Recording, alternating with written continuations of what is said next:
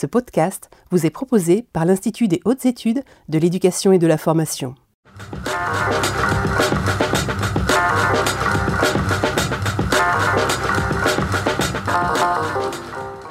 Madame, Monsieur, bonjour, soyez les bienvenus ici dans l'amphithéâtre de l'IH2EF pour un nouveau numéro de votre émission Opériscope, aujourd'hui consacrée à l'animation d'un collectif. Alors comme pour chaque numéro, nous aurons deux parties dans cette émission, une première consacrée pardon, à la présentation du contexte et la seconde consacrée euh, aux témoignages de nos intervenants qui sont en présentiel aujourd'hui pour trois d'entre eux et à distance pour deux d'entre eux. On va commencer par vous, mesdames, qui êtes avec nous en plateau. Sophie Tardy, vous êtes inspectrice générale de euh, l'éducation du sport et de la recherche. Bonjour. Bonjour. Euh, Gilliane Héringo, vous êtes euh, proviseur adjointe au lycée Raspail à Paris. Bonjour. Bonjour. Et enfin, Bénédicte Imbach, vous êtes euh, IA IPR, établissement vie scolaire dans l'Académie de Versailles. Bonjour. Bonjour. Avec nous à distance, nous avons le plaisir d'accueillir Eric Brunel, chez qui il est un peu tôt ce matin à Montréal. Vous êtes directeur du pôle sport, professeur titulaire du département de management à HEC Montréal. Bonjour. Bonjour Monsieur Lenné, bonjour à tous. Et euh, enfin, nous aurons le plaisir d'accueillir dans quelques instants euh, Philippe Culem qui a enregistré une capsule en amont de cette émission et vous le découvrirez dans la phase de témoignage. Euh, Philippe Culem qui est donc directeur d'école REP dans l'académie d'Amiens. Bien, je vous propose, en termes d'introduction, de m'adresser à vous, Sophie Tardy. le travail enseignant ne peut plus se penser et se vivre comme une activité solitaire. si la mise en œuvre de collectifs a progressé en France, la coopération y est encore peu répandue en comparaison euh, aux autres pays de l'OCDE. Le collectif euh, percute l'idée professionnelle des enseignants car il demande de participer collectivement à la redéfinition de ses savoirs et de ses compétences. Alors, tandis qu'en Angleterre, l'imaginaire euh, éducatif s'est sédimenté autour de l'idée de communauté éducative, ici en France, il s'est construit historiquement sur l'autonomie pédagogique et la concentration sur le travail en classe, et il est structuré pardon, pour l'enseignement secondaire autour des disciplines scolaires. Ma première question est simple, est-ce toujours le cas aujourd'hui? Et si oui, l'institution scolaire a-t-elle progressé en la matière? Alors euh, oui, mais une culture du collectif reste encore à construire chez tous les acteurs. Alors le système éducatif a néanmoins beaucoup progressé ces derniers temps, notamment en inscrivant le collectif dans les parcours de formation initiale des masters MEF. Euh, les acteurs collaborent aujourd'hui euh, largement à tous les niveaux du système éducatif. Pourquoi? Tout simplement parce que l'institution scolaire a mis en place le cadrage institutionnel nécessaire et les outils qui permettent de travailler collectivement. Alors le collectif, c'est quoi? C'est tout d'abord euh, des compétences qui sont exigées dorénavant puisque la dimension collective fait aujourd'hui partie des compétences des enseignants qui sont listées dans le référentiel des compétences métiers, euh, du des, métiers pardon, du professorat et de l'éducation de 2013. La compétence, la capacité à coopérer est également une compétence clé pour l'adaptation à l'environnement professionnel et ces compétences et ces savoir-faire sont répertoriés sur la fiche métier qui est en ligne sur le portail de la fonction publique. J'ajouterai également que la dimension collective, elle est évaluée euh, au travers des rendez-vous de carrière des enseignants. Alors favoriser le travail collectif de l'équipe éducative constitue aussi l'une des six priorités du référentiel de l'éducation prioritaire. Et il faut savoir que c'est bel et bien la difficulté scolaire qui est en quelque sorte à l'origine de cette préoccupation euh, collective. Euh, l'importance du, collectif est réaffirmée en 2013 par la mise en place du cycle 3 qui va inviter les professeurs et les, professeurs des écoles comme les professeurs du secondaire à collaborer pour assurer la continuité des enseignements entre l'école et le collège. Et l'arrivée plus récente des, des, professeurs référents, puisque nous avons, enfin c'est une arrivée qui mais on, a une arrivée beaucoup plus massive des professeurs référents, avec toutes sortes de référents, les référents euh, euh, numériques, des référents éducation artistique et culturelle, des référents euh, pour l'international qu'on appelle les ERAIE, les coordonnateurs de discipline et toutes sortes de coordonnateurs, les évaluations nationales, des mesures également comme devoir fait ou l'école inclusive ont inscrit durablement cette dimension collective dans notre système éducatif et dans le paysage scolaire. On citera à titre d'exemple les AESH qui participent à l'équipe de suivi dans le cadre du, projet personnalisé, de scolarisation. Alors le collectif, c'est également des pratiques. Alors ces pratiques, elles sont davantage peut-être mises en œuvre dans l'enseignement professionnel, mais on pourra peut-être en parler avec euh, Juliane tout à l'heure, avec l'introduction en 2018 de la co-intervention, qui va faire intervenir euh, conjointement un professeur de matière professionnelle et un professeur de euh, discipline générale. des heures de co-intervention sont également inscrites à la grille horaire du CAP et du baccalauréat. Et puis enfin, l'organisation scolaire a évolué pour s'adapter à ce collectif, et plus particulièrement euh, celle du euh, premier degré, parce qu'elle nous offre des conditions beaucoup plus propices et beaucoup plus favorables à l'installation des collectifs, grâce à la formation des professeurs, qui est une formation qui s'effectue pour beaucoup en constellation. Donc ces constellations, elles sont inspirées d'un modèle anglo-saxon qui est le modèle des Lesson Studies.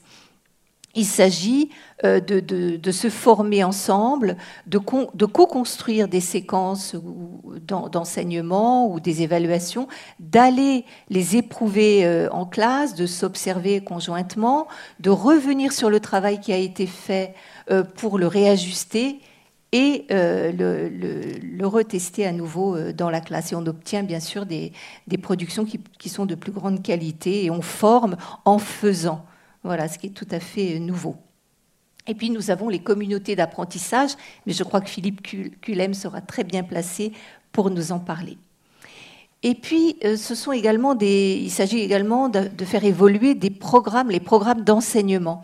Et je citerai à titre d'exemple les programmes d'enseignement en langue vivante qui établissent des ponts entre les disciplines et plus particulièrement le nouveau baccalauréat français international, le BFI, qui avec son enseignement d'approfondissement culturel et linguistique, la possibilité pour les élèves euh, d'avoir plusieurs DNL, c'est-à-dire d'étudier une partie du programme d'histoire-géographie en arabe, en, pardon, en arabe, c'est mon, mon, tropisme, voilà, qui revient pour la langue arabe.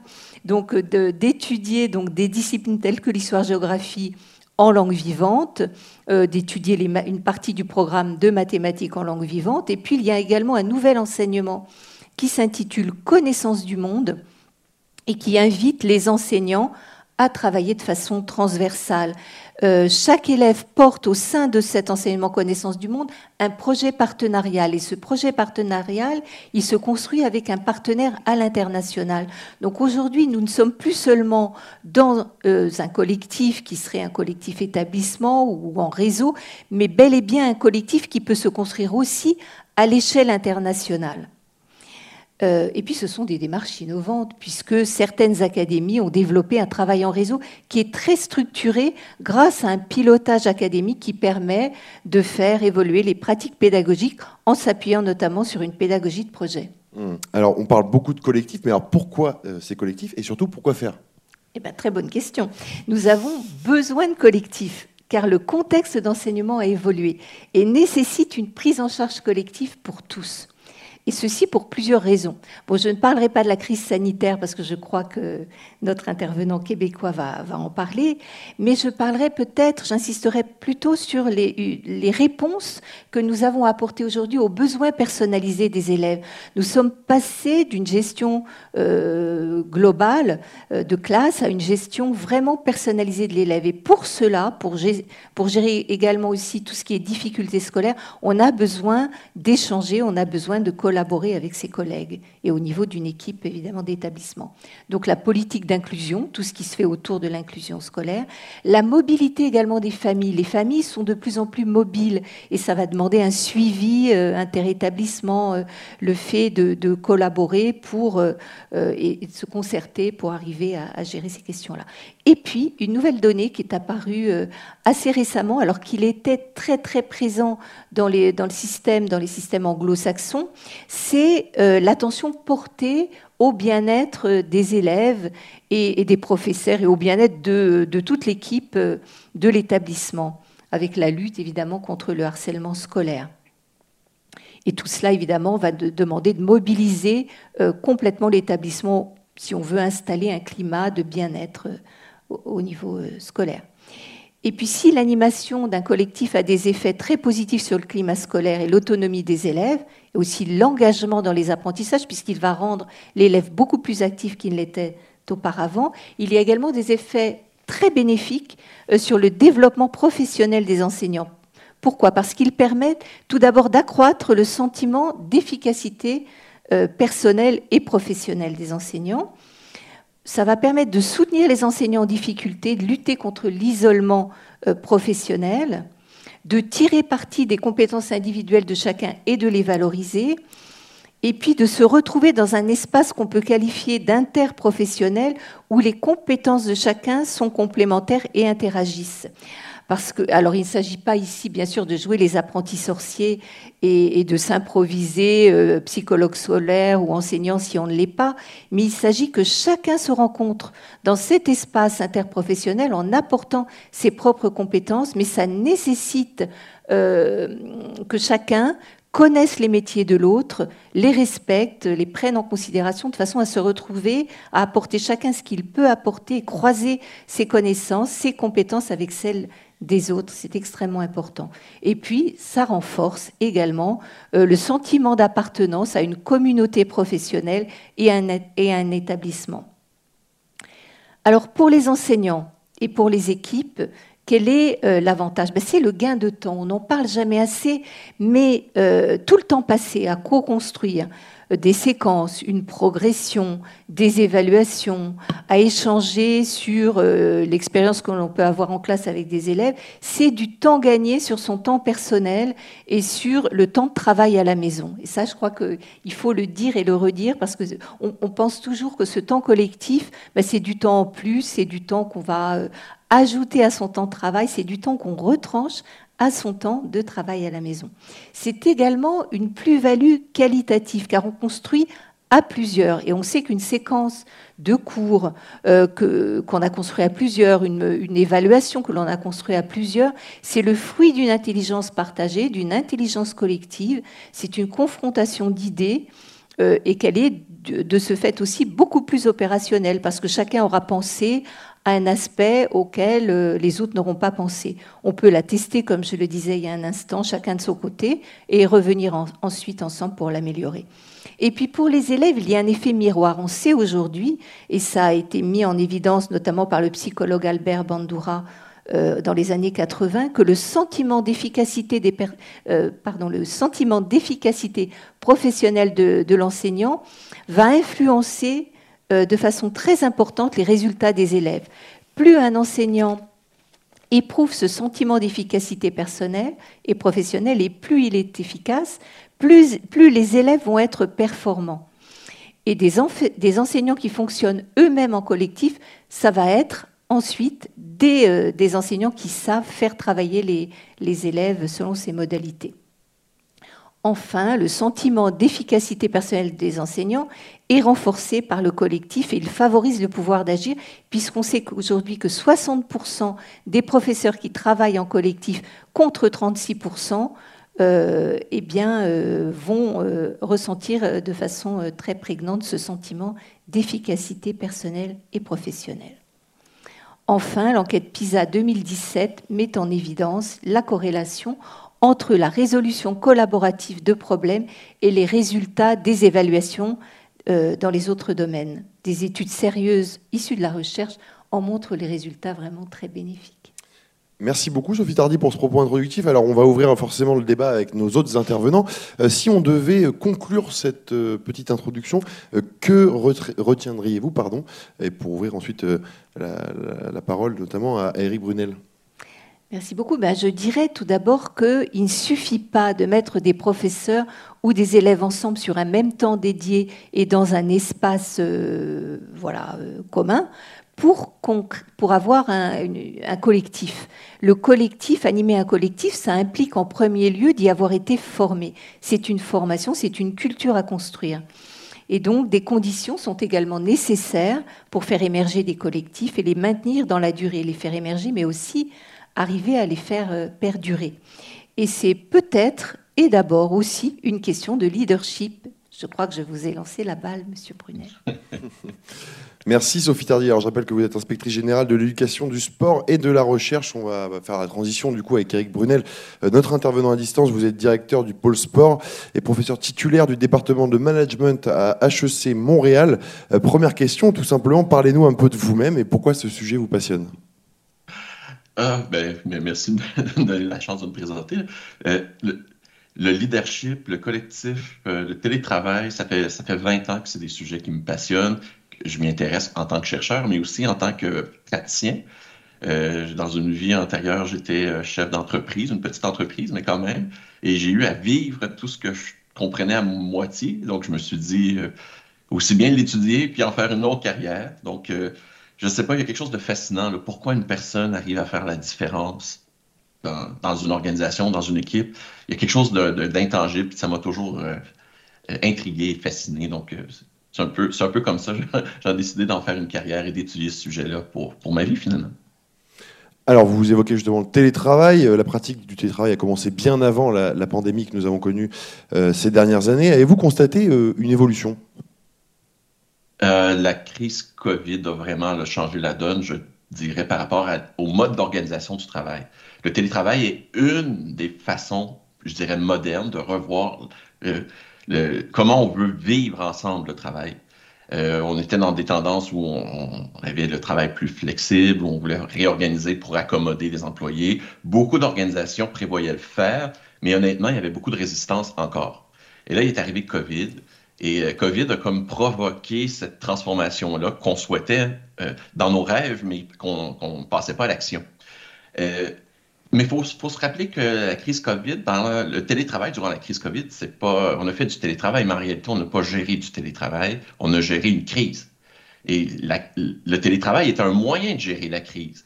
Donc, ça nous a permis d'apprendre, d'expérimenter, euh, mais on, s'est peu soucié en réalité de, tous les impacts que cela pouvait avoir sur, euh, euh, ben, sur l'encadrement du collectif, sur les dynamiques de leadership, sur comment gérer la distance. Et, mais au moins, il y a une fracture qui s'est faite dans le temps où on a basculé vers l'acceptation réelle de ce mode-là. Euh, en tout cas, ici au Québec, mais je crois que c'est également en France. Et plus personne veut retourner au bureau en présentiel 100% du temps. Euh, je vois des sourires, me dis, on partage la même réalité. Euh, parce que justement, il y a goûté et on se rend compte que ça peut fonctionner. Mais il y a des risques à ça. il y a des risques. L'éloignement peut. C'est quoi l'expression, loin des yeux, loin du cœur? Ben, c'est un peu vrai. Les recherches ont démontré ça. Euh, lorsqu'on n'a pas la chance de se voir en présentiel, il, y a un effritement du sentiment d'être en relation avec les personnes. Donc, euh, le sentiment de cohésion d'équipe, euh, le fait de connaître une personne puis d'avoir une bonne compréhension de qui elle est va faciliter la communication, va faciliter la confiance, la collaboration, tous des éléments qui vont être favorables à la construction d'un collectif et de vivre en équipe. Donc, donc cette idée-là de construire des relations, elle est importante. Puis lorsqu'on arrive à distance, ben, ça change totalement le paradigme. Et là, il faut revoir la manière de construire les collectifs. Et ça, et ça c'est là l'enjeu. Et le COVID nous a permis d'expérimenter, euh, mais là, il faut apprendre à gérer la distance. Et ça, c'est assez nouveau. Alors justement, la majorité des organisations ont adopté un mode de travail hybride euh, entre présentiel et, distanciel. Euh, selon vous, quels sont les enjeux dont il faudrait se préoccuper en priorité dans ce mode hybride? J'aimais beaucoup ce que disait tout à l'heure Mme Tardif parce que c'est un peu. plus euh, son discours était plus orienté sur la pédagogie, euh, l'enseignement, mais toutes les structures euh, sociales ou organisationnelles, ben, si on veut réussir à ce que ça fonctionne bien, on a tout intérêt à bien encadrer le collectif. Et, et quand je vous parlais d'un nouveau paradigme, ça c'est un bel exemple. Pourquoi on irait au travail en présentiel? Certainement pas pour se cacher dans un bureau, la porte fermée, pour faire des rencontres Teams toute la journée. Euh, on, perd le sens si on fait ça. Donc, on a à repenser pourquoi on est au bureau présentiel, pourquoi on, travaillerait à distance. Et là, ça nous oblige à, revoir même la frontière d'une organisation. Euh, bon, la logique d'une organisation, avant, c'était un endroit où on allait faire du travail, puis on revenait le soir.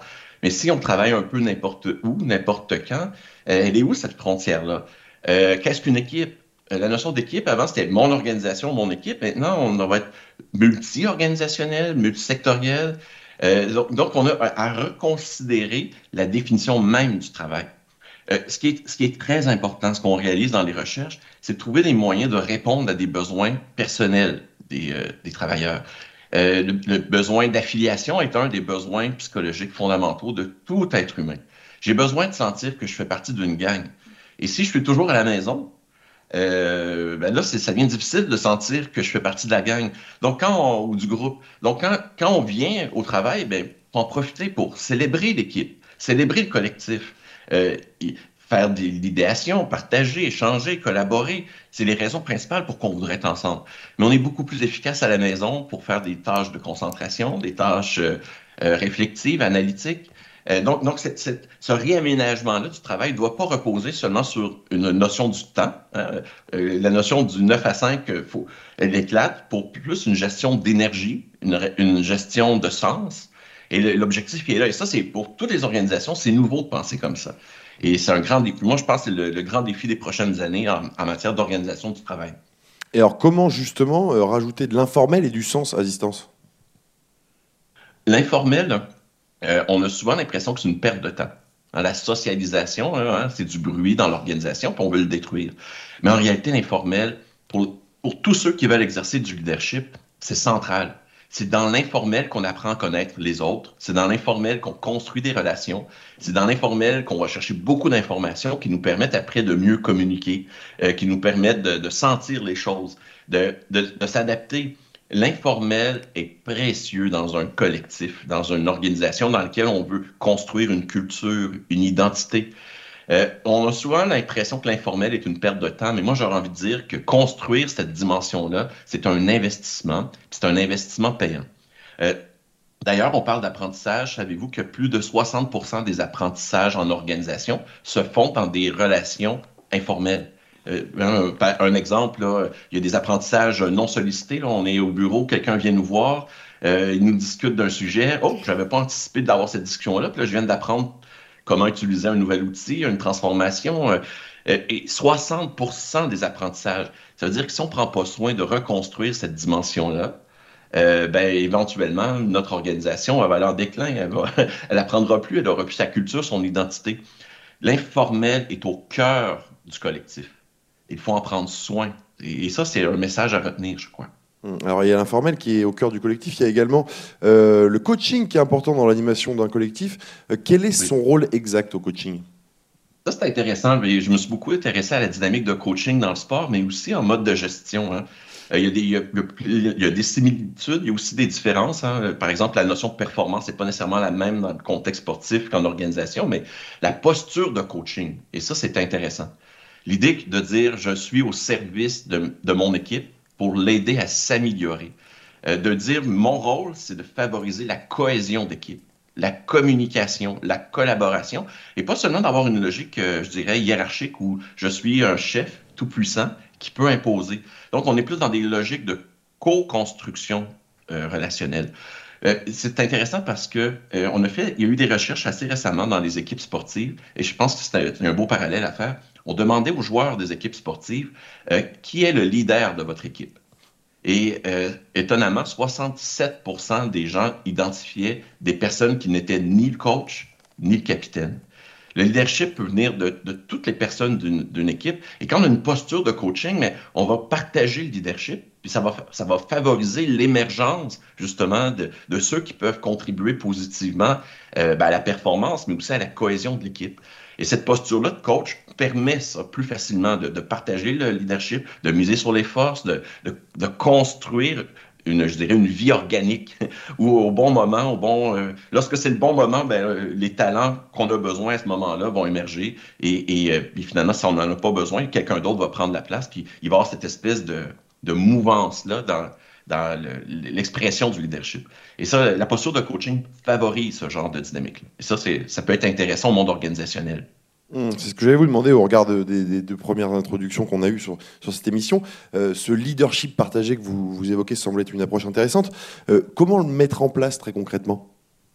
Euh, Ça, c'est intéressant. Je pense qu'il y a une différence culturelle aussi entre la France et le Québec, où la, la, conception qu'on fait d'être le chef, d'être le patron, hein, il, y a, cette relation-là en face de l'autorité.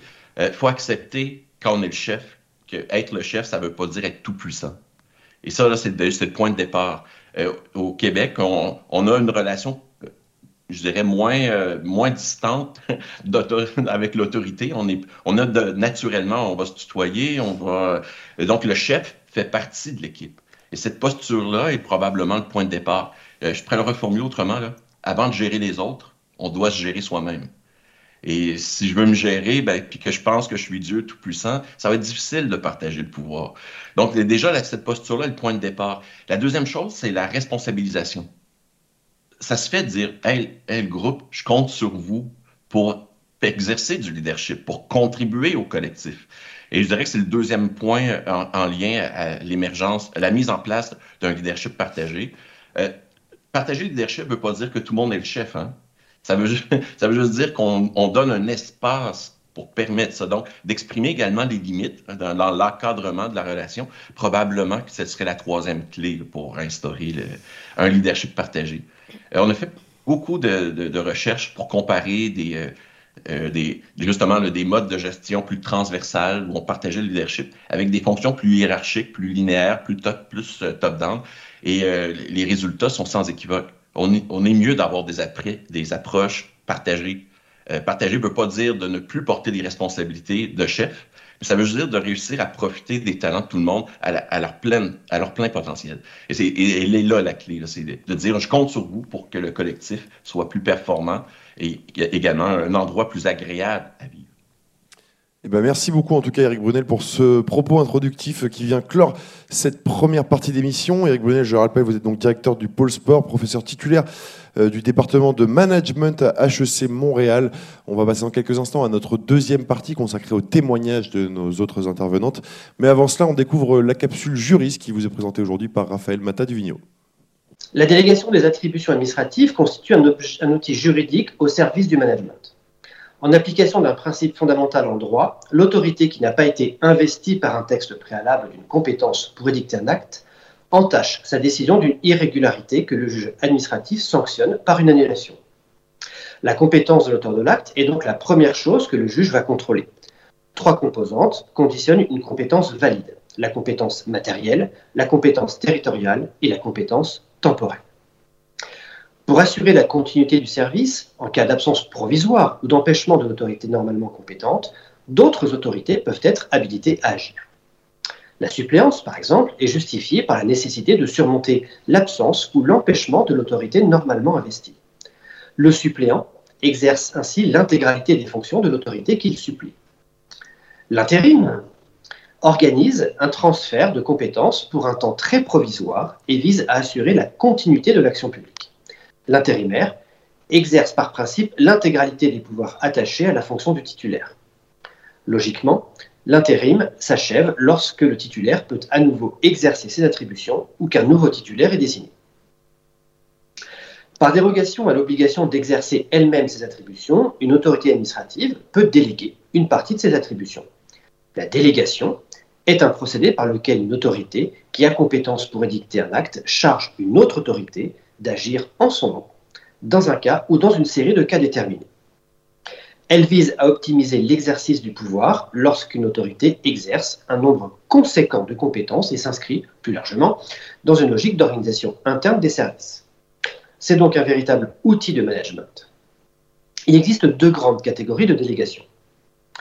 La délégation de pouvoir, tout d'abord, par laquelle une autorité transfère à une autre autorité désignée, le délégataire, certaines de ses compétences. L'autorité délégatrice se dessaisit ainsi d'un pouvoir au profit du délégataire qui se trouve alors investi de nouvelles prérogatives.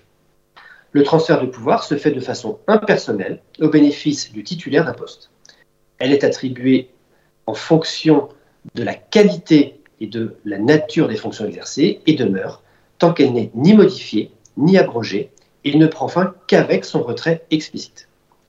En conséquence, l'autorité délégante est dessaisie de ses pouvoirs.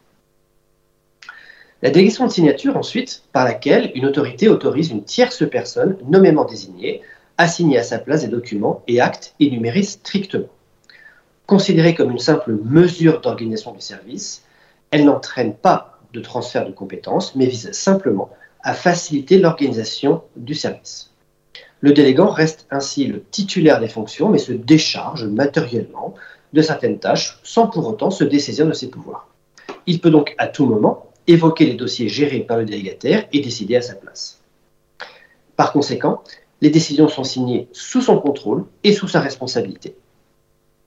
La direction de signature ne modifie pas la répartition des compétences et n'entraîne pas de substitution de responsabilité administrative. La délégation de signature ou de pouvoir doit obéir à plusieurs conditions.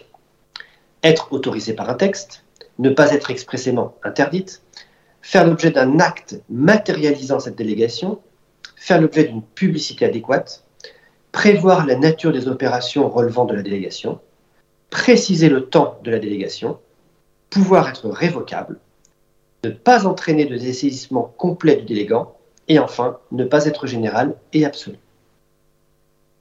En vérité, en transférant à un collaborateur une mission qui relève de ses prérogatives, le délégant lui confie la réalisation d'un objectif en lui laissant une certaine autonomie. La délégation nécessite donc une relation de confiance mutuelle dans laquelle le délégant devra rester en soutien, proposer un temps d'échange et une évaluation de l'atteinte des objectifs. Merci beaucoup Raphaël Mata pour cette capsule jury. Ainsi va commencer notre deuxième partie d'émission euh, consacrée donc au témoignage autour de cette thématique de l'animation d'un collectif. Euh, nous allons dans quelques instants découvrir celui de nos euh, expertes en plateau présentes aujourd'hui. mais avant cela, on va en prendre encore une fois la visio et rejoindre Philippe Culem qui a enregistré un témoignage que vous allez découvrir. Philippe Culem qui est donc directeur d'école REP+, dans l'Académie d'Amiens. On le découvre en images. Bonjour Monsieur Culem, euh, merci d'être là, d'avoir accepté cette invitation et merci de nous faire partager votre, votre expérience. Euh, pouvez-vous nous dire qui vous êtes en quelques mots et quel est euh, votre environnement de travail habituel, s'il vous plaît? Bien sûr. Donc je suis Philippe Culem, je suis directeur de l'école du Tour de Ville Mendès France à Soissons, l'Académie d'Amiens, depuis un peu plus de 10 ans maintenant. Donc c'est une école de REP+, 19 classes, avec euh, dispositif UPE2A euh, et euh, dispositif Ulysse. Dans notre école, nous avons environ 330 élèves. Donc vous avez eu l'occasion de vous déplacer au Québec pour observer des classes. Quel est le contexte de, ce voyage et, qu'est-ce que vous avez pu observer? Oui, tout à fait. Alors, le, le constat qu'on avait fait avec quelques collègues directeurs et directrices euh, d'école, en fait, c'est qu'on est dans le département de l'Aisne qui, euh, bah, en particulier euh, aux évaluations PISA, obtiennent, malheureusement les plus mauvais résultats. Donc on s'est dit, que se passe-t-il? On a l'impression quand même que nos équipes travaillent. nos élèves, il n'y a pas trop de raisons qu'ils soient moins bons que d'autres. Euh, donc, on, a réfléchi un petit peu euh, sur le fait que est-ce que c'est pas les méthodes qu'on emploie qui sont peut-être pas trop bien adaptées? Euh, Et le meilleur moyen de le savoir, c'est peut-être d'aller voir dans des pays où les résultats aux évaluations sont bien meilleurs que les nôtres. Alors, on aurait pu aller en Finlande, mais parler le finnois, c'est pas trop notre truc. Il s'avère qu'au Québec, les résultats sont bien meilleurs que chez nous et que euh, l'approche de la langue est quand même plus simple, même si au départ, c'est quand même pas évident. voilà, donc euh, soutenu par euh, notre inspection académique et notre DSDN, nous avons organisé donc un voyage de 15 jours au Québec. L'objectif, c'était de visiter des écoles pour voir un petit peu quelle méthode, quelle, quelle ambiance était peut-être plus favorable aux élèves.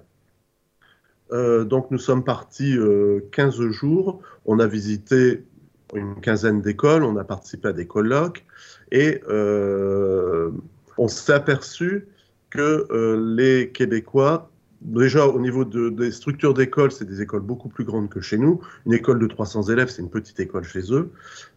ils sont confrontés aussi, eux, à des difficultés de déplacement qui ne sont pas les nôtres.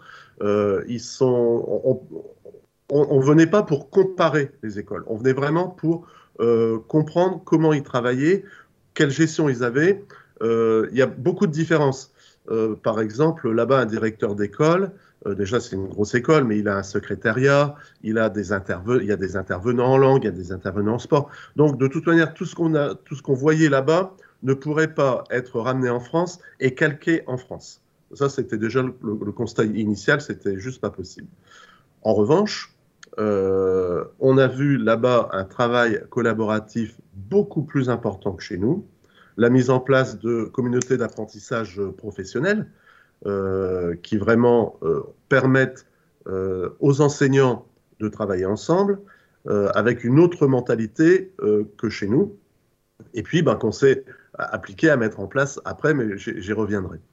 Et puis, autre chose également, dans les écoles québécoises, déjà un peu chez nous, mais beaucoup plus que chez nous, une proximité entre les élèves et les enseignants. Par exemple, euh, la maîtresse s'appelle pas Madame Attel ou Madame Attel. C'est euh, Madame suivi du prénom. C'est Madame Carole, c'est euh, Monsieur Jean. Voilà. Et une empathie quand même qui, qui bon, le voyage a eu lieu en 2018, donc chez nous les choses ont beaucoup évolué quand même depuis. Ça c'est un fait. Hein.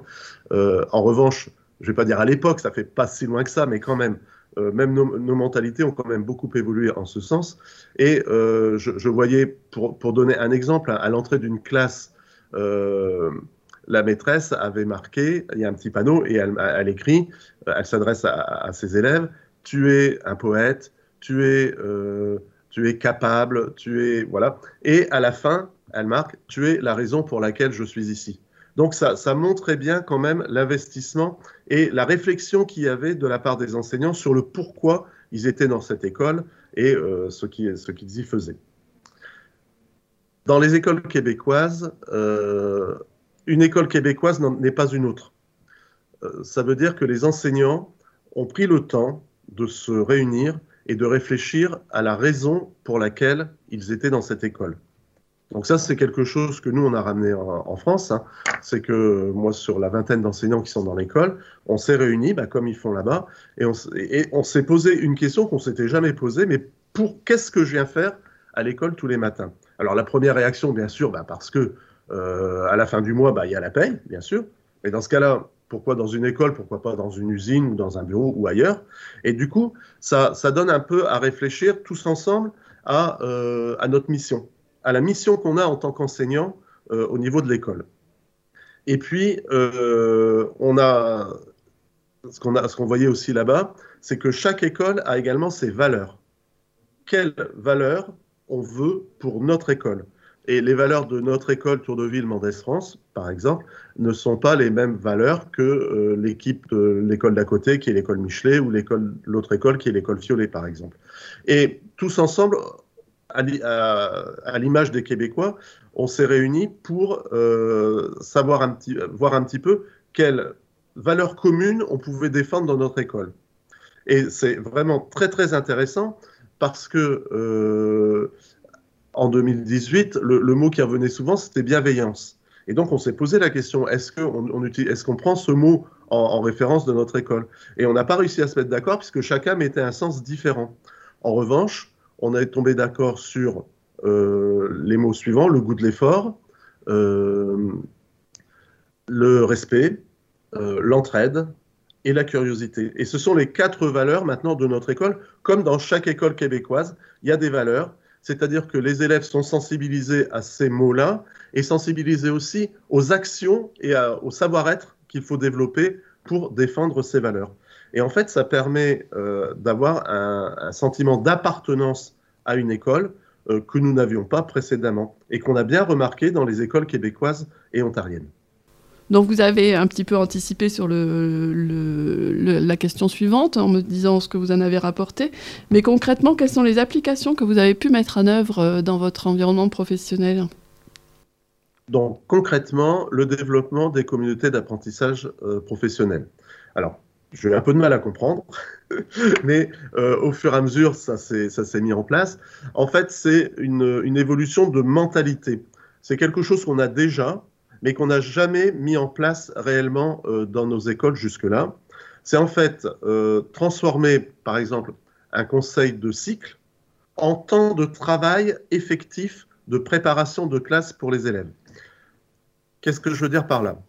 Quand on est en communauté d'apprentissage professionnel, on est cinq ou, six, enseignants autour de la table, le directeur, très souvent un conseiller pédagogique, et euh, on a des règles de, fonctionnement. Les règles de fonctionnement, c'est on est entre professionnels, ce qui se dit lors de cette réunion reste dans la salle. On n'en parle pas à l'extérieur. On se fait confiance, on ne se coupe pas la parole, chaque personne euh, doit pouvoir s'exprimer. Donc les communautés d'apprentissage professionnel. Donc lors de cette réunion, les règles de fonctionnement sont mises, euh, sont mises, sont acceptées par tous. Elles sont édictées et, euh, et, acceptées par tous. Euh,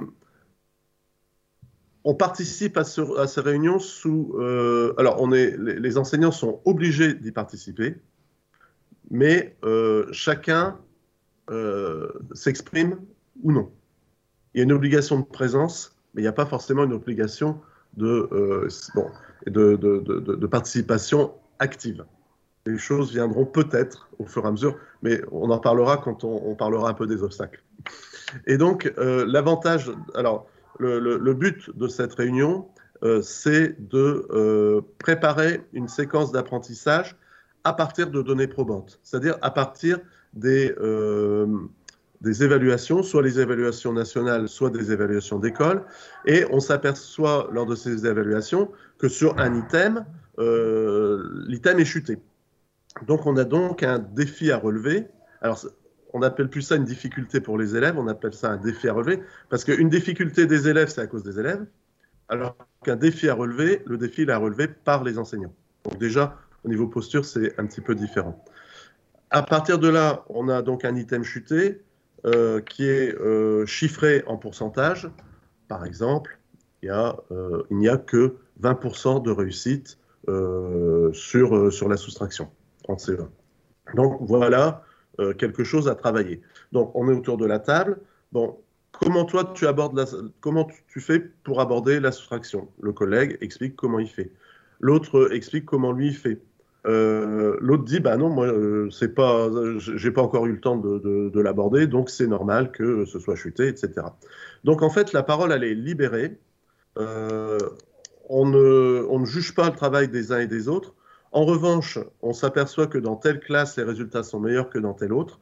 Donc, on va essayer de trouver euh, quelle méthode est la mieux euh, à même de faire progresser les élèves. Le conseiller pédagogique est là également bah, pour justement conseiller et dire un petit peu euh, quelle méthode on pourrait euh, mettre en place. Et ça permet aux enseignants, au lieu de s'apercevoir que on est un peu en échec sur tel, tel item et de travailler chacun dans sa classe sans, co sans coordonner l'effort, de façon peut-être différente, justement de mettre ensemble euh, les connaissances qu'on a les uns et les autres. Alors j'ai des enseignants jeunes, j'ai des enseignants plus âgés, et c'est vrai que faire euh, échanger les plus jeunes, les plus âgés sur les méthodes employées, euh, c'est quand même très très constructif pour les uns et pour les autres. Donc en plus cette, cette façon de travailler est en plus auto-formatrice. Au bout de quelques, donc on met, on, prépare la séquence hein, euh, tous ensemble. Donc c'est vraiment un temps de préparation. Et puis au bout de cinq semaines, on refait une évaluation pour voir un petit peu dans les classes bah, quelle, quelle progression, quelle progression il y a eu. Et à chaque fois, on s'aperçoit qu'il y a progression. Pourquoi il y a progression? Déjà, on s'est mis d'accord sur une méthode euh, pour pouvoir progresser. Donc les enfants ont été entraînés. Les élèves sont impliqués puisqu'on leur dit voilà voilà où on en est au début et voilà où on va vous mener. Donc, si on est à 20% au début, on va essayer d'obtenir 80% de réussite. Et on se met tous d'accord pour essayer d'obtenir ce résultat. Ce qui fait que même l'enseignant qui, dans sa classe, avait un pourcentage médiocre, bah, à la limite, c'est pas plus mal parce que la progression va être d'autant plus intéressante et, d'autant plus grande. Donc c'est réconfortant aussi pour les enseignants. On a vraiment là euh, le, le, résultat de notre travail. Donc ça c'est vraiment euh, quelque chose de très très positif. Euh, voilà. Et c'est vraiment le, ce travail collaboratif qui permet cette progression et aussi bah, d'uniformiser un petit peu les méthodes de travail au niveau de, de l'école. Donc d'accord. Donc voilà, non seulement donc, il y a la... concrètement. Donc non seulement il y a valorisation du travail des élèves, mais il y a aussi valorisation du travail des enseignants. Exactement. Exactement. Très Et puis, euh, c'est un petit peu, pour ceux qui veulent, la fin de l'isolement euh, dans sa classe. Là, pour le coup, on peut plus dire je suis seul dans la classe, je sais pas quoi faire, etc. C'est vraiment l'occasion de mettre en commun et, euh, de, et, et, de progresser tous ensemble. Tout à fait. Pouvez-vous nous dire en quelques mots, vous, les avez, vous en avez déjà mentionné quelques-uns, mais les, les, obstacles que vous avez rencontrés et sur, euh, sur quoi vous avez pu vous appuyer pour, pour mener à bien cette, ce changement de, de pratique? Le premier point d'appui, c'est la patience. très patient, très patient et très souple et, très, et ferme à la fois. Donc concrètement, euh, il ne faut pas rêver, les, les, les gens sont tels qu'ils sont. C'est-à-dire que certains euh, travaillent facilement avec des collègues, d'autres, bah, ils soit ils n'en éprouvent pas le besoin, soit ça, ça n'est pas dans leur mentalité. On ne va pas changer, on, on, va pas changer du jour au lendemain. C'est un travail quand même de longue haleine. Euh, moi, j'ai mis en place, j'ai commencé à en mettre en place en 2018. Bon, c'est vrai qu'il y a eu l'épisode Covid entre les deux, mais euh, on n'est pas, on n'est pas encore à 100% de réussite au niveau des collègues. Quoi. Il faut, je, le vois bien. Ceci dit, c'est pas grave. Euh, comme je disais tout à l'heure, la présence des collègues est obligatoire. Leur participation ne l'est pas. En aucun cas, je, ça n'aurait aucun sens de forcer quelqu'un à entrer, à rentrer dans, le, dans cette dynamique. Ceci dit, euh, on ne me fera pas croire que quelqu'un qui participe à euh, ce genre de réunion et qui voit la progression des élèves ne, ne se dit pas à un moment, c'est quand même quelque chose de positif. Donc même si les gens ne participent pas à fond, euh, je suis certain que chacun en tire quand même un certain bénéfice. Et euh, on entend ce qui se dit, même si on ne veut pas participer, même si ça nous paraît rébarbatif, on entend ce qui se dit quand même. Et je comprends tout à fait les collègues euh, qui sont euh, certains, euh, je ne vais pas dire peureux, mais qui n'osent pas trop se livrer. Ça, ça, peut se comprendre quand même, c'est énorme, c'est humain, c'est tout simplement humain. Donc c'est quand même un, un, un, obstacle, mais euh, il faut pas, enfin à mon sens, il faut pas affronter les choses comme ça de but en blanc. Il faut laisser le temps au temps. Cependant, il faut quand même que chacun travaille. C'est-à-dire que d'une réunion à l'autre, si on met en place des séances, des séquences d'apprentissage, il faut qu'il y ait eu des recherches qui soient faites. C'est pas le jour de la réunion où on commence à aller voir sur Eduscol ce qui se fait, où on commence à aller voir dans les manuels euh, ce qu'il y a. On a préparé déjà d'avance pour que la réunion qui va durer une petite heure, elle soit le plus bénéfique possible. Donc là, si un des enseignants arrive, entre guillemets, les mains dans les poches, euh, non, on n'est pas d'accord. Là, euh, voilà. C'est des choses qui peuvent arriver, mais ça n'arrive pas trop souvent. Parce qu'on le dit une fois, on le dit deux fois, puis après, les gens comprennent quand même. C'est normal. Bien, Philippe Culem, je vous remercie infiniment de votre participation. C'était très intéressant. Nos invités vont avoir l'occasion de, vous entendre. Euh, vous serez diffusé donc euh, au cours de, cette émission sur l'animation du collectif. Euh, encore une fois, merci beaucoup et au plaisir de vous revoir sur d'autres collaborations. À bientôt. Merci beaucoup Philippe Culem pour ce témoignage enregistré en, préalable de cette émission. Euh, nous allons pouvoir euh, maintenant débattre ici en plateau. On va commencer avec vous, Bénédicte Imbact, euh, pardon, excusez-moi, je vais, y arriver. Première question, en quoi la question du collectif est centrale pour vous et fonde votre activité professionnelle d'acteur de terrain? Oui, alors je vous remercie euh, d'avoir été invité. En effet, je, viens là pour, euh, pour exprimer en fait euh, des expériences de terrain. Donc j'ai été précédemment pendant dix ans chef d'établissement et aujourd'hui donc j'ai investi une nouvelle mission puisque je suis inspectrice établissement et vie scolaire. Et donc je trouvais intéressant d'interroger la question du collectif à travers cette transition professionnelle en fait. Voilà. Et j'ai bien écouté ce qu'a dit le, collègue précédent au Québec sur le leadership partagé et j'aimerais dans cette expérience témoigner qu'en France aussi le leadership peut être partagé, voilà, et que ça fonde le collectif aujourd'hui dans les établissements scolaires français, enfin en tout cas de ce que j'en vois moi de mon expérience et pour l'avoir vu euh, auprès de mes collègues chefs d'établissement et aujourd'hui dans mes missions d'inspectrice. Euh, donc j'ai interrogé chaque transition professionnelle au cours de ma carrière en tant qu'enseignante, puis après chef d'établissement et inspectrice, à travers cette question du collectif. Et donc je me suis positionnée toujours dans une nouvelle identité professionnelle que j'ai eu à construire en m'interrogeant sur ma place et mon rôle dans le collectif. Donc, je me suis posé la question de savoir pourquoi c'était si essentiel pour moi, cette question euh, du collectif euh, professionnel. Eh bien, parce qu'il permettait d'apprendre un nouveau métier, en fait, et de changer cette transition euh, professionnelle. Donc, c'est fondamental pour moi, cette question du collectif. Et notamment parce que je, suis persuadée de trois choses. Alors, ça fait partie de mes croyances professionnelles hein, et de ma pratique.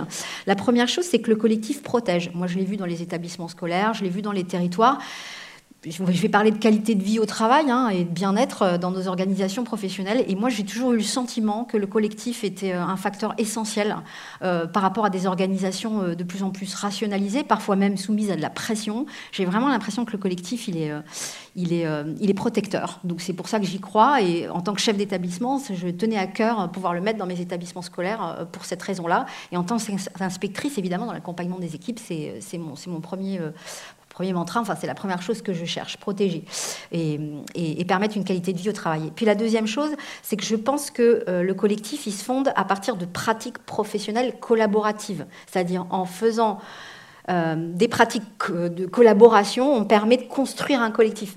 Ça paraît peut-être évident ce que je dis comme une porte ouverte, mais dans le monde de l'éducation nationale, c'est pas si évident que ça que en faisant ensemble et, collectivement, euh, voilà, on fonde un vrai collectif professionnel. Il faut passer de plusieurs collectifs à un vrai collectif professionnel, et c'est pas si évident que ça dans nos établissements scolaires ou dans nos territoires. Et dans la culture enseignante, c'est pas c'est pas si fréquent ou si évident, mais, mais je l'ai toujours pensé euh, comme ça et j'ai essayé de le mettre en place.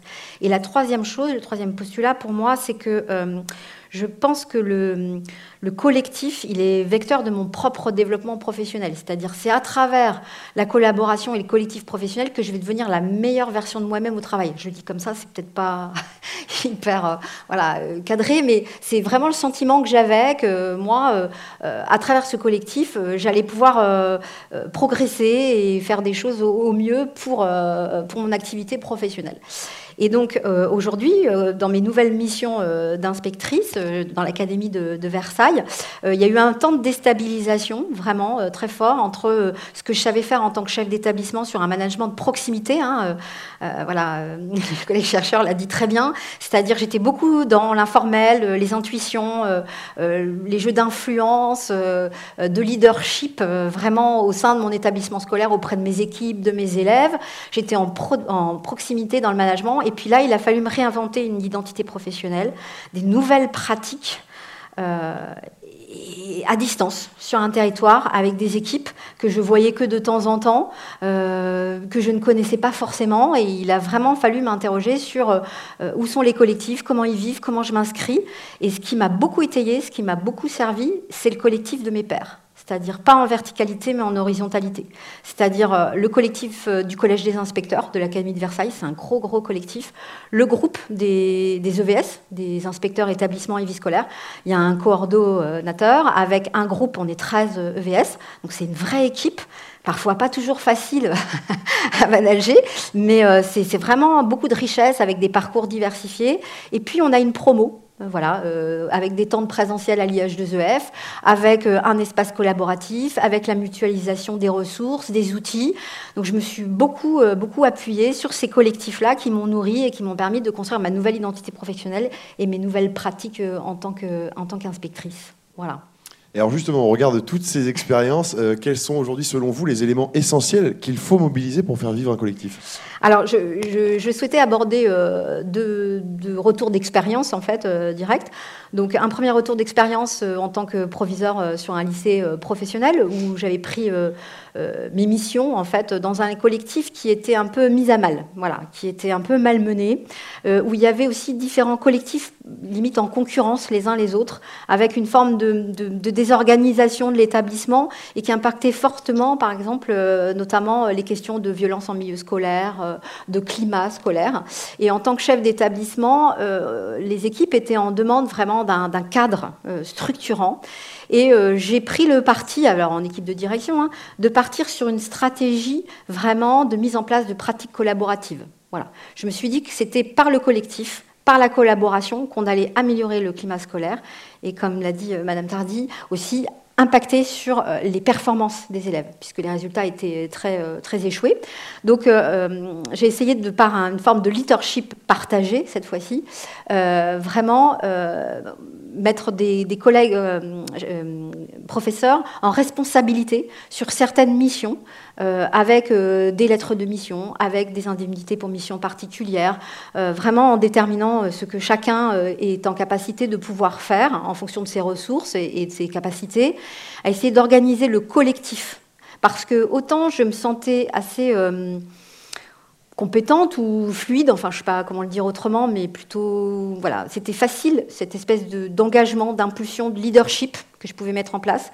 Autant j'ai éprouvé des difficultés, et je pense que c'est intéressant aussi de faire le retour d'expérience de terrain quand parfois il y a des difficultés ou des freins. J'ai éprouvé des difficultés sur les organisations de travail. Voilà. Autant j'étais beaucoup dans l'impulsion, dans le leadership. Euh, il y avait la vision, les pratiques collaboratives que je voulais mettre en place. Euh, améliorer, apaiser le climat scolaire, favoriser les pratiques collaboratives, mais comment dans l'organisation concrète d'un établissement scolaire ça se met en place, avec le temps, avec les organisations, donc des temps de concertation, vraiment dans l'emploi du temps, avec euh, des projets par filière pour fédérer les élèves, avec la co-intervention dans les ateliers, comment on met en place les choses, comment on le permet euh, aux enseignants de travailler ensemble.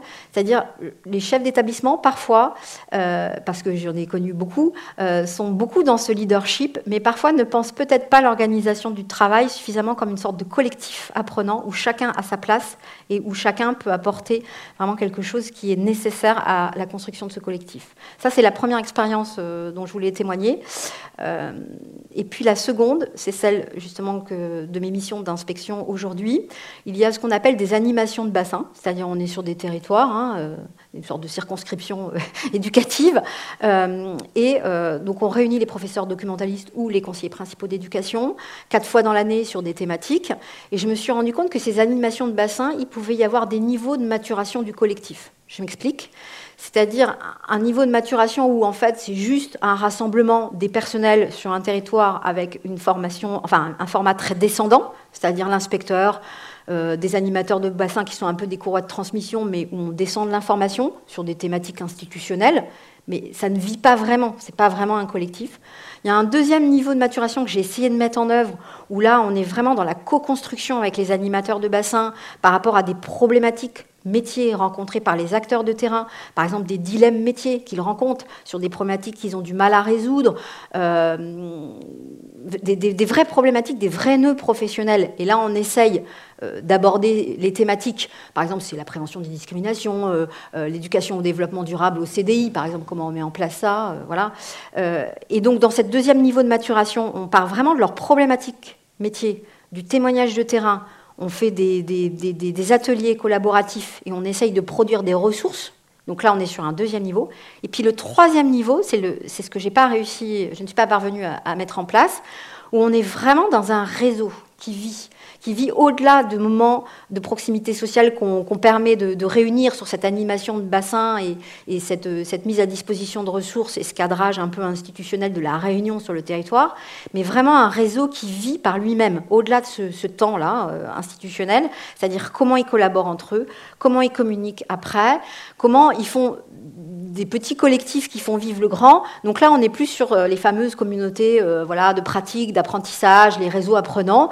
Et ça, je, ne suis pas encore parvenue. Alors, est-ce que c'est parce que j'ai pas eu le temps? Parce que je pense qu'il y a une histoire de temporalité aussi de, mise en place, et puis aussi peut-être d'expertise et d'expérience que j'ai pas encore réussi euh, à acquérir. Mais, euh, mais je souhaite véritablement mettre, mettre ça en œuvre. Euh, voilà. Bon, ça donne des bonnes pistes de travail pour la suite. Tout à fait. Merci beaucoup Bénédicte Terbach. Alors, je rappelle, vous êtes IAIPR, établissement et vie scolaire euh, dans l'Académie de Versailles.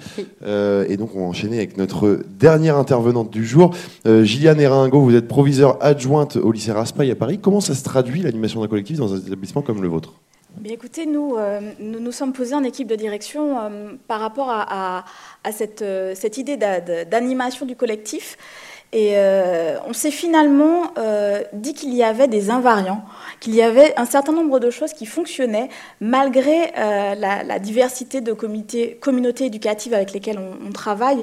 On pouvait, en essayant d'appliquer toujours un peu le même schéma, aboutir à un résultat et avoir un, collectif qui produit quelque chose.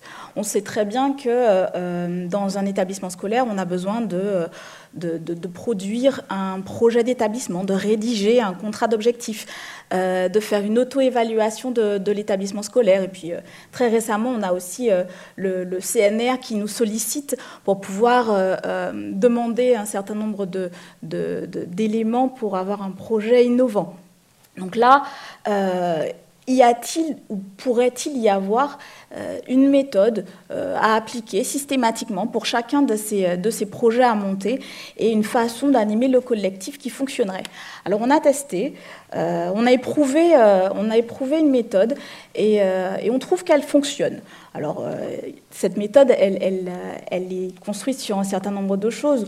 On, crée d'abord un comité de pilotage réduit un comité de volontaires euh, variés. Donc là, vraiment sans imposer qui que ce soit, euh, aller récupérer finalement des personnes qui auraient envie de, réfléchir à des grands thèmes à travailler, des, pistes de, réflexion. Mais ce serait aussi ce comité qui permettrait ensuite de, euh, de prendre des décisions, des décisions finales ou des décisions intermédiaires, de se poser, prendre un peu de recul. Euh, il, était important finalement d'avoir ce petit groupe de travail parce que plus on est nombreux, moins on, arrive à prendre euh, des décisions euh, claire et définitive. Ça part un peu dans tous les sens parfois, et il faut à certains moments pouvoir se rassembler et retrouver ce petit groupe avec qui on va pouvoir euh, avoir un recul critique, s'interroger sur ce qui s'est passé, sur ce qu'on a déjà produit, et revoir un petit peu les choses de temps à autre. Alors, euh, je, parle de temps, euh, je pense qu'il faut aussi pouvoir établir un calendrier de travail à la fois dans un souci d'efficience, d'efficacité, euh, et, permettre à tout le monde, tout ce collectif, d'avoir une vision claire de tout ce qui va se passer, de tout ce qu'on va pouvoir leur demander. Et, euh, je crois que euh, voilà, on, est dans des choses très simples et très basiques, mais un calendrier avec des dates cibles, peu nombreuses, des réunions courtes, efficaces, qui permettent d'optimiser le travail, qui évitent de déclencher aussi une certaine lassitude, une perte d'intérêt au cours du temps. Euh, parfois même un petit mouvement de contestation euh, contre le projet lui-même uniquement parce qu'on prend du temps. On prend trop de temps. Et, euh, c'est quelque chose qui, revient assez souvent. Je pense qu'il faut avoir vraiment une réflexion en tant que chef d'établissement sur le temps que l'on accorde pour un projet. Et, je, parle vraiment de, de, temps et pas de temporalité. Là, on est sur quelque chose de plus, de plus basique qui est euh, ce temps précieux que l'on prend euh, auprès d'un certain nombre de personnes. Donc ce collectif, euh, le fait de considérer que chacun a un temps à nous consacrer, mais pas trop quand même. Et donc se dire que en, ayant des réunions à rallonge, en, ayant un calendrier bien trop chargé, bien trop fourni, on n'arrive pas à plus de résultats que si on va droit au but avec euh, des éléments très clairs, très ciblés. Et je crois que cette question de temps euh, permet aussi d'être plus efficace, euh, de, se dire que finalement, on sait quand on est mobilisé, quand on mobilise le collectif à quel moment de la journée, à quel moment dans l'année, euh, combien de fois. Euh, ça, ça aide vraiment à pouvoir faire adhérer le collectif au projet. Alors évidemment, euh, pour faire adhérer, il faut, il faut aussi y croire, hein. il faut aussi que la personne qui, porte le projet il soit à 100% extrêmement dynamique, extrêmement motivé, et puis remettre un petit peu, remettre du, du, du du, mordant des questions clés euh, qui, permettent de rebondir lorsque l'on sent que le projet est très très long. Hein. Quand on parle de, créer euh, euh, un projet d'établissement ou de rédiger une auto-évaluation d'un établissement scolaire, on est sur quelque chose qui, prend beaucoup de temps, beaucoup d'énergie, et donc de temps à autre, il faut pouvoir relancer un petit peu la machine. je crois que nous avons très vite décidé de ne pas organiser de plénière et plutôt de se réunir systématiquement euh, en petits groupes petits groupes de travail, euh, des petits ateliers, des ateliers thématiques où chacun travaille sur un élément spécifique du projet et pas forcément sur le projet dans son ensemble. Là aussi, euh, dans un souci d'efficacité, on s'est rendu compte que ça prenait finalement moins de, de, temps en travaillant sur des petits groupes et dans un document collaboratif que euh, d'avoir euh, de grandes assemblées plénières euh, sur, sur des, sur des sujets variés. Donc le travail collaboratif pour nous était très important. On a créé un, dossier, alors on dirait nuage, un cloud, poser des documents dans le cloud, permettre qu'ils soient accessibles en amont des, réunions, euh, faire en sorte qu'il y ait d'abord un travail individuel, un travail à distance, puis un travail en groupe, en présentiel. Là encore, dans un souci d'efficacité et de, temps gagné sur, sur la suite. ce travail en, atelier, lui, permet à chacun de pouvoir prendre sa place. Et donc, M. Brunel parlait tout à l'heure de profiter des talents de tout le monde euh, à leur plein potentiel. Encore une fois, une, plénière ne permet pas de profiter de tout le monde. Et euh, certaines personnes sont, sont un, peu plus, euh, un peu plus timides, d'autres prennent beaucoup plus d'ampleur, beaucoup plus la parole, beaucoup plus d'espace. Et là, des petits ateliers permettent à chacun de pouvoir s'exprimer et apporter à chacun son expertise. Madame Tardy parlait tout à l'heure de, reconnaître l'expertise de chacun. Euh, pour animer un collectif et pour avoir un collectif qui fonctionne, il faut pouvoir reconnaître la, plus-value de chacun à son niveau. Et euh, certaines personnes qu'on oublie très souvent dans un établissement scolaire, ce sont les élèves. Euh, on travaille toujours pour eux. Euh, c'est toujours le but final, hein, la réussite des élèves.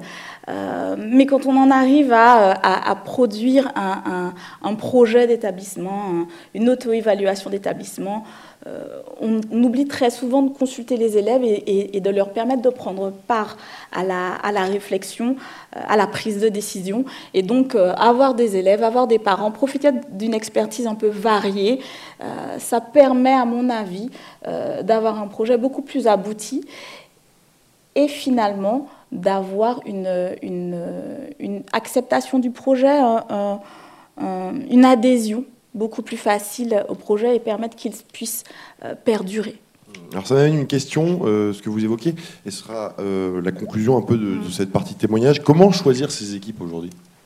Alors pour choisir les équipes, on aurait tendance à vouloir se, rapprocher des personnes qui sont euh, euh, les forces vives de notre établissement scolaire. On en a toujours, on connaît toujours un certain nombre de collègues très, euh, très dynamiques, toujours partants, toujours enjoués pour, pour répondre à toutes les propositions.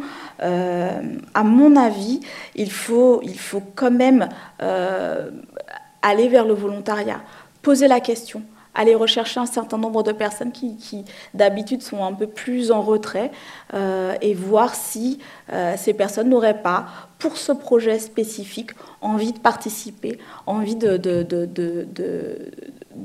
nous faire profiter un petit peu de leur, point de vue, de leur, qualité, de leur expertise. Alors évidemment, hein, euh, il, il, ne faut pas froisser les susceptibilités mais en même temps ne pas mettre en concurrence les collègues et ne pas toujours systématiquement choisir un groupe de collègues avec qui on travaille, c'est important. Euh, les partenaires avec lesquels on, travaille peuvent être variés et euh, on a la chance dans un établissement scolaire d'en avoir, d'avoir des, partenaires extrêmement variés et euh, extrêmement compétents, au-delà de, de leur comment peut-on dire ça, de nos affinités en fait en tant que personne. Je crois qu'il faut quand même aller au-delà de, cela et reconnaître euh, les, les, atouts de chacun à leur niveau. Très bien, merci beaucoup Gilliane Hérin-Ago. Je, vous, je rappelle que vous êtes proviseure adjointe euh, au lycée Raspail à Paris. On arrive à la fin de ces témoignages. Euh, avant de, clôturer cette émission, je vous propose chacun un tour de rôle de, donner un mot que vous retenez de cette émission, un conseil euh, ou une remarque euh, concernant euh, l'animation des collectifs. Et on va commencer avec notre intervenant à distance, Eric Brunel. La galanterie aurait voulu qu'on fasse l'inverse, mais c'est très gentil. moi, j'ai adoré les témoignages parce que ça évoquait toutes sortes de notions qui, qui ont émergé. par exemple, la construction du leadership. J'entendais euh, le collectif m'a permis d'apprendre, puis en retour, j'ai moi géré le collectif, puis souvent avoir une posture, on doit gérer le collectif, mais c'est probablement notre meilleur allié, le collectif, pour se construire comme futur leader. Le leadership, hein, c'est pas on l'a, on l'a pas, hein, ça se construit dans le temps, c'est un processus. Et ça, je trouvais ça hyper intéressant, là, ce, témoignage-là. Et je l'ai vu dans les deux cas, exprimé différemment, mais peut-être un message à retenir, c'est que c'est pas, ça se fait pas du jour au lendemain. Hein. C'est un processus, puis on devra investir, puis on va construire, on va donner, mais on va aussi recevoir. Et ça, je trouvais ça intéressant. Puis un autre élément qui n'est pas euh, sorti très clairement, mais que je trouvais particulièrement riche, c'est toute la notion de la gestion des émotions. Vivre avec d'autres personnes, inévitablement, c'est pas juste des machines. Il va avoir l'aspect émotionnel. Euh, puis on peut, euh, on peut des fois dérailler des projets parce qu'il y, a du doute, de l'angoisse, du désir de rayonner, et ainsi de suite. Et la distance, et ça c'était un truc que j'avais tout à l'heure, la distance rend la gestion des émotions encore plus difficile parce qu'on est isolé chez soi souvent. Et, et, là, subitement, on doit apprendre à les communiquer davantage, les émotions. Et ça, ça peut être très difficile. J'ai vu des, j'ai vu des, grands drames organisationnels, là, des, des, des gens là, qui vivaient de la détresse psychologique. Puis c'est juste parce qu'ils prenaient pas le temps de le dire. Hey, l'équipe, j'ai envie de vous voir. C'est simple à dire, mais des fois, on se sent coupable d'exprimer des besoins, on se sent, on se sent seul, puis on, on a l'impression qu'on est tout seul à vivre ce qu'on est en train de vivre. Quand on, quand on crève l'abcès, on réalise que finalement, euh, on, est tous des êtres humains, puis on a tous des émotions souvent très proches. Et ça, je trouve ça hyper intéressant de le, remettre sur la table. Euh, la gestion des émotions, elle est au cœur également des, des dynamiques de collectif. Puis, je trouve ça vraiment intéressant d'entendre vos histoires. Merci beaucoup Eric Brunet en tout cas d'avoir été avec nous. Je rappelle, vous êtes directeur du pôle sport, professeur titulaire au département de management d'HEC Montréal. Euh, on va enchaîner avec vous, Bénédicte Tarbach. Vous êtes donc IAIPR EVS dans l'Académie de Versailles. Que retenez-vous de cette émission? Euh, Un mot, un conseil, une phrase Eh ben, que à plusieurs on réfléchit mieux, on l'a montré euh, à l'instant, c'est-à-dire chacun a apporté un peu son expertise, son expérience, et euh, ça permet de, oui, d'approfondir sa propre réflexion, quoi. Euh, donc quand Monsieur Brunel, voilà, parle de la gestion des émotions, des émotions, par exemple, moi j'ai envie de dire aussi, pour l'avoir vu en termes d'expérience, qu'il y a aussi la culture c'est-à-dire tout ce qui traverse un peu les, croyances, les mythes, l'historique. Enfin, c'est très fort dans certains établissements euh, voilà, scolaires. Vous avez toute une culture professionnelle qui fonde le collectif, c'est-à-dire euh, le sentiment d'appartenance très fort euh, des collègues. Et quand on est en, un chef d'établissement ou un inspecteur et qu'on accompagne un établissement scolaire, il faut savoir décrypter aussi cette culture professionnelle qui parfois est traversée, hein, très forte, d'émotions qu'on ne comprend pas justement, parfois, des choses qui nous paraissent complètement irrationnelles et en fait, ça s'explique par euh, euh, tout ce qui a construit l'historique, euh, la culture d'un établissement, son passé, son histoire, ses, professeurs en salle des professeurs dont on se souvient encore alors que même ils sont partis parfois, une organisation limite clanique de certaines équipes disciplinaires. Et si on ne comprend pas ça, si on n'interroge pas ces lignes de force, ces enjeux, parfois même de pouvoir au sein des, établissements scolaires ou des territoires, on, on ne peut pas comprendre le collectif. Donc vous avez raison, Monsieur Brunel. Il y a la question des émotions, mais il y a aussi d'autres strates pour moi. Enfin, vraiment, quoi. Je l'ai vu, euh, je l'ai vu très, très fort.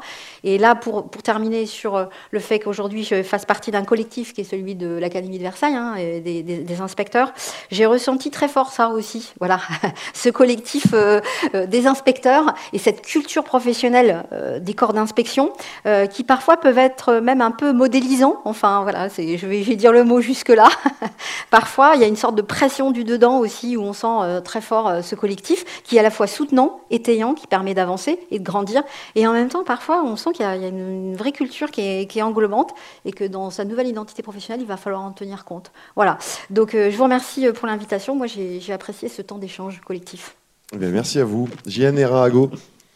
Alors, je, retiens. Euh, tout d'abord la phrase de M. Brunel qui disait qu'il faut prendre soin de l'informel. Euh, malgré tout, malgré, euh, malgré le fait qu'on ait envie en tant que chef d'établissement de toujours euh, tout structurer, bien organiser, prendre soin de l'informel me semble très important et, cela permet de déceler non seulement des talents, des idées et, faire émerger aussi des individualités qui, sont des, caractères insoupçonnés, des, personnes qui, pourraient être des alliés pour tel ou tel projet. Et donc, vraiment, un collectif, ça reste malgré tout, même si on a envie que ce soit quelque chose de très homogène, euh, ça reste un, ensemble d'individualités qu'il faut pouvoir faire travailler ensemble vers un même but. Alors finalement, euh, le but, euh, ce n'est pas le problème on, reste quand même toujours fixé sur le même but. On, est, on, a les mêmes valeurs, on défend les mêmes valeurs parce que quand on travaille dans l'éducation nationale, on défend euh, les mêmes valeurs et celles-ci ne sont pas euh, négociables. On sait très bien qu'on travaille dans le même but, mais par mm. contre, travailler ensemble, ça reste le plus compliqué. Comment faire que toutes ces personnes, toutes ces individualités réussissent à travailler ensemble pour produire quelque chose qui, euh, qui ait du sens? Merci Gianne Ringo. Je rappelle, vous êtes euh, proviseur adjointe au lycée Raspail à Paris. On va terminer avec vous, Madame l'inspectrice générale de l'éducation, du sport et de la recherche, Sophie Tardy. Qu'avez-vous envie de dire en conclusion de cette émission? Eh bien, j'ai envie de dire déjà de remercier mes collègues pour ces témoignages de terrain. Je trouve que le collectif, on le voit, il part du terrain. Il peut partir aussi également euh, d'un chef d'établissement, euh, d'une autorité quelconque, mais il part aussi du terrain. Et en tout cas, il doit embarquer l'ensemble de la communauté éducative et embarquer euh, tous les acteurs de terrain, sans quoi c'est voué à l'échec. Euh, donc j'ai beaucoup apprécié ces témoignages parce que ce sont des témoignages vécus, ancrés dans le réel, et le collectif, il s'incarne. Il est incarné par des personnes, et on le voit, on en a de très très beaux euh, exemples euh, ici même. Le collectif, c'est également un organisme vivant, c'est quelque chose qui émerge, qui se crée, qui se façonne, qui se construit, mais qui peut aussi se défaire et qui n'a pas forcément vocation à perdurer pendant des années. On peut avoir le tout, c'est d'avoir un objet partagé. Le collectif se construit autour de valeurs partagées, comme le disait euh, Juliane euh, tout à l'heure. Ça peut être euh, autour d'un objectif, d'une question qu'on a à résoudre, d'une résolution de problème. Et une fois qu'on a résolu ce problème, eh bien, le collectif n'a pas forcément vocation à durer. Donc il peut y avoir des, des collectifs qui s'inscrivent dans une durée plus ou moins longue. C'est donc un organisme vivant, c'est complexe, c'est difficile à créer, c'est difficile à faire vivre. Euh, mais euh, quand, on réussit euh, à monter comme ça un collectif et à le faire durer et à, en sortir quelque chose de concret, une réponse à une question qu'on s'est posée, bah, c'est vraiment une, réussite extraordinaire et une satisfaction aussi bien personnelle que professionnelle. Donc, vive le collectif et j'invite tous nos auditeurs à, se lancer dans des projets euh, de, cette, euh, de ce type-là. Bon, bah, très bien, le message est passé. Alors avant de nous quitter, je vous propose, comme pour chaque numéro de Périscope, de retrouver la capsule ressources. Et merci à Eric Brunel d'ailleurs de partager avec nous quelques-uns des articles qu'il a écrits auxquels il a contribué. Euh, vous les retrouvez donc dans la capsule qui va suivre et qui est présentée comme à son habitude par Sylvain Paul. bonjour Sylvain, à vous les paroles. Merci Marc-Antoine, merci chers invités. Bonjour à vous chers auditeurs et merci de nous suivre. Voici donc quelques références sélectionnées en lien avec notre thématique du jour. Sur le site éducation.gouv.fr tout d'abord, on pourra télécharger, lire le rapport de l'IGSR numéro 2021-230, remis en décembre 2022, les pratiques collaboratives au service des apprentissages. Ce rapport a été rédigé sous le pilotage de Fabienne Paulin-Moulard, inspectrice générale de l'éducation, du sport et de la recherche. Ce rapport propose une réflexion sur euh, les concepts, les enjeux et les acteurs des pratiques collaboratives qu'il compare aux autres pays de l'OCDE. Il rappelle le cadre institutionnel et analyse des initiatives locales et leur contexte de mise en œuvre. Il apporte également des préconisations à destination des enseignants, des équipes de direction et des autorités académiques et nationales. Toujours sur le site éducation.gouv.fr, on pourra consulter la synthèse des ateliers euh, sur les collectifs pédagogiques du Grenelle de l'éducation, dont quatre axes se dégagent. Les collectifs dans les établissements, centrés sur la réussite des élèves, la prise en charge des difficultés de l'enfant et de l'adolescent par le collectif concernant l'école inclusive, installer une culture du collectif par la formation, et des modalités et des outils pour accompagner les collectifs. En ce qui concerne les travaux de recherche, bien sûr, je ne saurais trop vous conseiller d'aller voir les différents travaux d'Éric Brunel, hein, qui nous a fait l'honneur d'être parmi nous aujourd'hui. Mais cela ne nous empêche pas d'aller lire cet article de Gaël Molinari, Nathalie Muller-Mirza et Valérie Tartas dans la revue euh, Raison éducative numéro 25 qui est paru en 2021. S'intitule Regard croisé des approches cognitives et socioculturelles sur l'apprentissage collaboratif quelle contribution dans le domaine de l'éducation qui, de manière très très raccourcie, euh, propose une mise en lumière des apports spécifiques des approches cognitives et socioculturelles de l'apprentissage collaboratif. Parmi d'autres publications, nous pourrons par exemple citer le dossier de veille de l'IFE, euh, le numéro 124 d'avril 2018, le travail collectif enseignant entre informel et institué. Ou bien encore l'ouvrage de Christophe Marsollier, Espace de parole à l'école. Quels enjeux, quelles pratiques? Cet ouvrage est paru chez Berger-Levrault en 2021 et il est bien entendu proposé au centre de ressources de Liège de Zeuf.